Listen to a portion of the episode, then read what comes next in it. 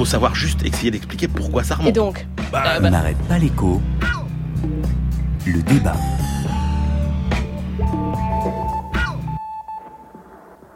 Les fonctionnaires coûtent-ils vraiment trop cher au pays? Concernant les fonctionnaires, 24 février 2017. De 120 000 postes supprimés en 5 ans. Non, attendez. Emmanuel Macron, Ah non? Non, pas de, pas de raccourci là-dessus. Je déteste ces chiffres. candidat à la présidentielle. Sur ce sujet, j'ai dit, il y a 500 000 fonctionnaires qui vont partir dans le prochain quinquennat à la retraite. Oui, oui. Je dis, il y en a 120 000 qui peuvent ne pas être renouvelés si on fait bien les réformes. 27 septembre 2017.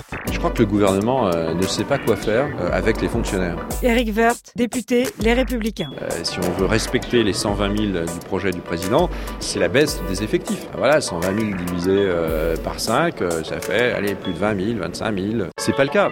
On va avoir 1600 fonctionnaires dans l'État en moins. Euh, parler d'une belle affaire.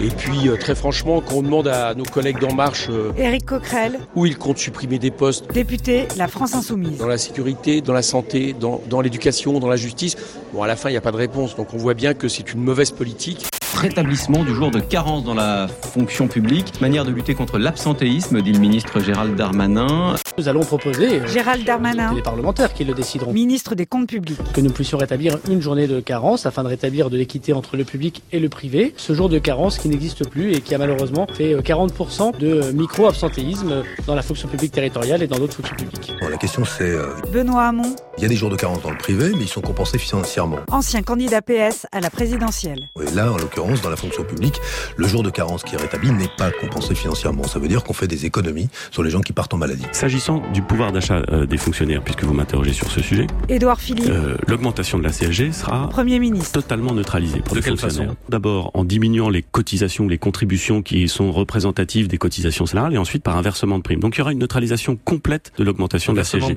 cette question de la CG Bernadette Groison, qui risque de pénaliser euh, les fonctionnaires secrétaire général de la FSU. Par encore une baisse possible de pouvoir d'achat, le gel de la valeur du point d'indice, c'est-à-dire qu'on rebloque les évolutions de salaire, un rétablissement de la journée de carence, plus la perspective de 120 000 suppressions d'emplois dans la fonction publique, je, dirais quand même la coupe est pleine pour euh, les fonctionnaires en, en quelques mois de présidence de Monsieur Macron.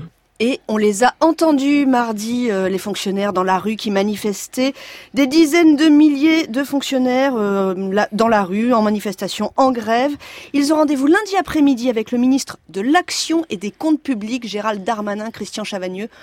Voilà, tout est dit. On se pose la question des fonctionnaires parce qu'il y a un cadrage euh, financier, une équation financière qui se pose. Alors ils sont 5,4 millions les fonctionnaires. Il y en a 2,4 millions, c'est-à-dire à peu près 45% qui travaillent pour l'État, hein, les juges, les profs, euh, les policiers, etc., les militaires. Il y en a 1,9 million dans les collectivités territoriales, les mairies, euh, les régions, etc. Et puis 1,1 million dans les hôpitaux. En tout, ça fait combien? Ça fait 20% de l'emploi total à peu près en France, donc c'est loin d'être négligeable. Et euh, quelle part ça représente dans les dépenses euh, de la fonction publique en général, dans les dépenses totales publiques? Eh bien, il y a eu un pic à 27,5% du total de la dépense publique en 77 et depuis ça ne fait que chuter. Aujourd'hui, on est à peu près à 23% l'ensemble des dépenses publiques. Ça, c'est la photo générale. Donc si on veut, enfin si Emmanuel Macron souhaite baisser les dépenses publiques, fatalement la question des fonctionnaires se pose. Emmanuel de Chypre? Bah, c'est la pire façon de poser la question.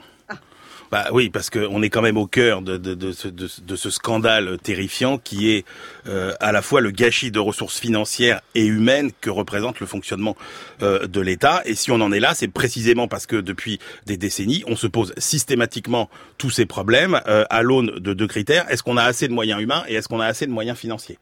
Et donc, on en arrive toujours à cette question sur les fonctionnaires. Est-ce qu'il y en a trop? Est-ce qu'il y en a pas assez? Alors, est-ce qu'il y en a trop?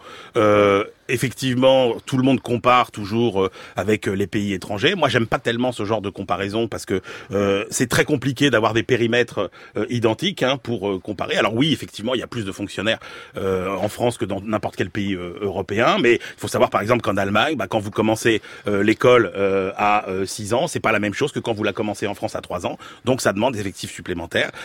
Donc voilà. Après, il y a quand même quelques indications sur le fait qu'on a quand même globalement dans certaines poches de l'administration des sureffectifs. Euh, Il n'y a pas un pays en Europe où le nombre de fonctionnaires a augmenté aussi vite depuis 20 ans euh, que la France, notamment à cause euh, des euh, intercommunalités, par exemple, qui, euh, à la différence des régions et des départements, n'ont pas eu de transfert de compétences. Donc il n'y avait pas de raison que ces effectifs euh, augmentent autant. La Cour des comptes vous dit que quand même dans 80% des municipalités, 80% des municipalités, on ne fait pas le temps de travail euh, autorisé, on fait moins. Donc il y a bien quand même euh, des endroits où il y a trop de, il y a des sureffectifs, des poches d'inactivité. Mais ce qui est compliqué, c'est que ça euh, coexiste avec une paupérisation de tous les fonctionnaires qui eux sont directement en face euh, des usagers et des clients, les, en- les enseignants, les infirmières, euh, les policiers, et, et eux sont dans un état de paupérisation euh, préoccupant. Alors Christian Chavagnon, on s'arrête sur ce chapitre du nombre des fonctionnaires. Y a-t-il trop de fonctionnaires? La question revient. Emmanuel nous dit bah, attention aux comparaisons internationales. Et Emmanuel Il nous dit euh, il faut être, il faut nuancer entre fonction euh, fonctionnaires d'État, fonctionnaires territoriaux, fonctionnaires hospitaliers. Qu'est-ce que vous en pensez? Oui, c'est vrai. Alors, par rapport à l'étranger, Emmanuel l'a souligné, il y a des statuts différents. On peut y avoir des, euh, des de service public qui sont rendues par des gens qui sont dans le privé et puis euh, les couvertures sont pas les mêmes. Donc, si on essaie de faire vraiment un comparatif à périmètre égal, qu'est-ce qu'on a? Et ça, c'est Xavier Timbaud qui l'a fait pour le FCE. On a quoi? On a la France, en gros, on a 126 personnes, euh, tout statut confondu pour 1000 habitants, d'accord? De, de, de personnes qui rendent des services publics. Quand vous regardez ce qui se passe au Canada, en Belgique, au Royaume-Uni, en Allemagne, en Finlande, on est à peu près au même niveau aussi. Donc on est au même niveau que les autres. Aux États-Unis, quel que soit le statut. c'est quel ça? que soit le statut, voilà, tous les gens qui rendent un service public, d'accord? Euh, Donc dans tous ces pays, ces grands pays industrialisés, on est à peu près au même niveau. Les États-Unis, c'est 131, c'est plus que en France. Donc vous voyez qu'on on en a vraiment pas trop. Les seuls pays qui ont vraiment beaucoup moins de fonctionnaires, c'est quoi? C'est la Grèce, l'Italie, l'Espagne. C'est des petits pays ou des grands pays comme l'Italie, mais qui ont un, service public sous-développé. Donc c'est vraiment pas le modèle. Donc par rapport à l'étranger, on en a pas trop. Alors il y a deux grands pays, toujours, ça revient toujours dans le débat. La Suède. Le Canada, il y a quand même le Canada et le Royaume-Uni qui ont deux fois, enfin les deux pays ont réduit drastiquement le nombre de fonctionnaires et donc euh, les libéraux nous disent vous voyez que c'est possible. On peut pas dire qu'au Canada, euh, euh, d'accord, ou euh, euh, au Royaume-Uni, ce soit vraiment le, désert de la fonction publique. Sauf que si vous regardez les statistiques de l'OCDE que vous prenez ce nombre de fonctionnaires par habitant, il y en a plus qu'en France maintenant. Ils ont tellement cassé le nombre de fonctionnaires qu'ils ont été obligés de réembaucher tellement ils avaient détruit les services publics. Et puis, moi je veux bien, Emmanuel Macron dit 120 000 en moins, mais vous prenez l'hôpital, l'éducation, la sécurité. Le président veut pas tailler là-dedans. C'est déjà 60% des effectifs. Dans ce qui reste, c'est quoi? L'État, les fonctionnaires d'État de ces dernières années, c'est en baisse. Les hospitaliers, la fonction publique hospitalière, c'est plutôt en hausse, mais quand vous regardez dans le détail, c'est les fameux EHPAD. Vous savez, c'est c'est c'est Les résidences ces pour en- personnes âgées dépendantes. Exactement, c'est là que ça monte, pas vraiment dans les hôpitaux qui manquent de moyens. Donc il reste qu'Emmanuel a, a pointé du doigt la fonction publique territoriale et c'est vrai que sur les 10-12 dernières années, ça a augmenté de un tiers pratiquement. Donc là, vous dites, comme a dit Emmanuel, là il y a des poches, il y a des gens qui travaillent pas assez. En fait, il y a quand même une partie de loi de, délo- de délocalisation de 2004 qui a transféré. Il y a le nombre d'emplois, mais il y a le nombre d'heures de travail. Or, il y a beaucoup d'emplois atypiques dans la territoriale. En, fait, en termes d'heures de travail, c'est beaucoup moins parce qu'il y a beaucoup d'emplois atypiques. Et puis là-dedans, vous avez que 20% de personnel administratif. Où est-ce que vous allez tailler pour 20% de personnel Alors vous êtes en train de nous dire qu'il n'y a aucun endroit Non, mais là, où euh, euh, on puisse se poser la question, Christian Chavagnon. Non, mais je crois que la question, il faut pas se la poser justement à partir de ce nombre de fonctionnaires. Le constat de départ, c'est quoi? C'est que on a une dépense publique qui ne cesse d'augmenter. On avait 50% du PIB il y a 15 ans, on est à 57% du PIB. 7 points de PIB en plus pour un service public dont la qualité ne cesse de se détériorer. On est moins bien soigné qu'il y a 15 ans, on, on est moins Emmanuel, bien je vais vous donner protégé. 5 points de dépenses publiques en un Non, claquement mais- de doigts. Vous voulez? On est, Je vous on donne est- 5 points de publiques Christian, sur PIB en un le- problème, le problème, c'est le rapport qualité-prix de cette dépense publique. C'est-à-dire qu'en gros, 7 points de PIB de plus qu'il y a 15 ans, et encore une fois, on est moins bien soigné. Il y a de moins en moins de Français qui ont un accès correct. Euh, il y a de plus en plus de Français qui ont un accès. On euh, est moins- difficile. alors ça, j'ai du mal on à est moins croire, bien soigné. Alors si vous allez à l'hôpital, la technologie, elle est là, mais l'accès aux soins des Français se dégrade aujourd'hui. On est moins bien éduqué. Regardez notre rang euh, de cancre dans tous les classements internationaux. On est moins bien protégé. On est moins bien jugé. Est-ce que vous considérez que l'état des prisons est satisfaisant Non, etc., etc. mm. Donc c'est comme ça qu'il faut se poser la question. C'est pour ça que l'idée de, de commencer par se dire c'est quoi les missions de l'État aujourd'hui, c'est ça la question qu'il faut se poser. Et euh, notamment, tous les travaux vous disent que la France est le seul pays dans lequel on ne choisit pas sur la dépense publique. C'est le seul pays qui donne des coups de rabot uniformes et qui n'a pas fait de véritable réflexion sur c'est quoi les missions prioritaires, c'est quoi les missions qu'il faut abandonner. Alors euh, il y a beaucoup de réflexions qui va s'engager dans les semaines Alors, qui viennent. j'allais le On dire. espère que ça va être un peu fructueux. Alors il y a justement ce, ce grand comité euh, action. Il, y a, deux choses. Il y a un grand forum auquel les, fonctionnaires vont participer, et puis il y a ce comité action publique 2022, Christian, avec des, personnalités. Ça, ça inquiète les fonctionnaires. hein. Il y aura à sa tête la NDRH, l'association des DRH. Il y aura aussi apparemment patron de Sciences Po, si j'ai bien compris. Ça, les fonctionnaires sont pas conviés. Avec en fait, beaucoup hein. d'économistes libéraux aussi dans à l'intérieur du euh, voilà et puis et puis quel- quelques quelques autres. Euh, Emmanuel vient, vient de le dire, on manque de moyens pour avoir euh, euh, un- une fonction publique dans la santé, dans l'éducation. On manque de moyens. Donc il nous dit qu'on on dépense trop, en même temps il nous dit on manque de moyens. Donc je pense qu'il a raison. On, on manque plutôt de moyens qu'autre chose. Et mais par contre il pose la question juste.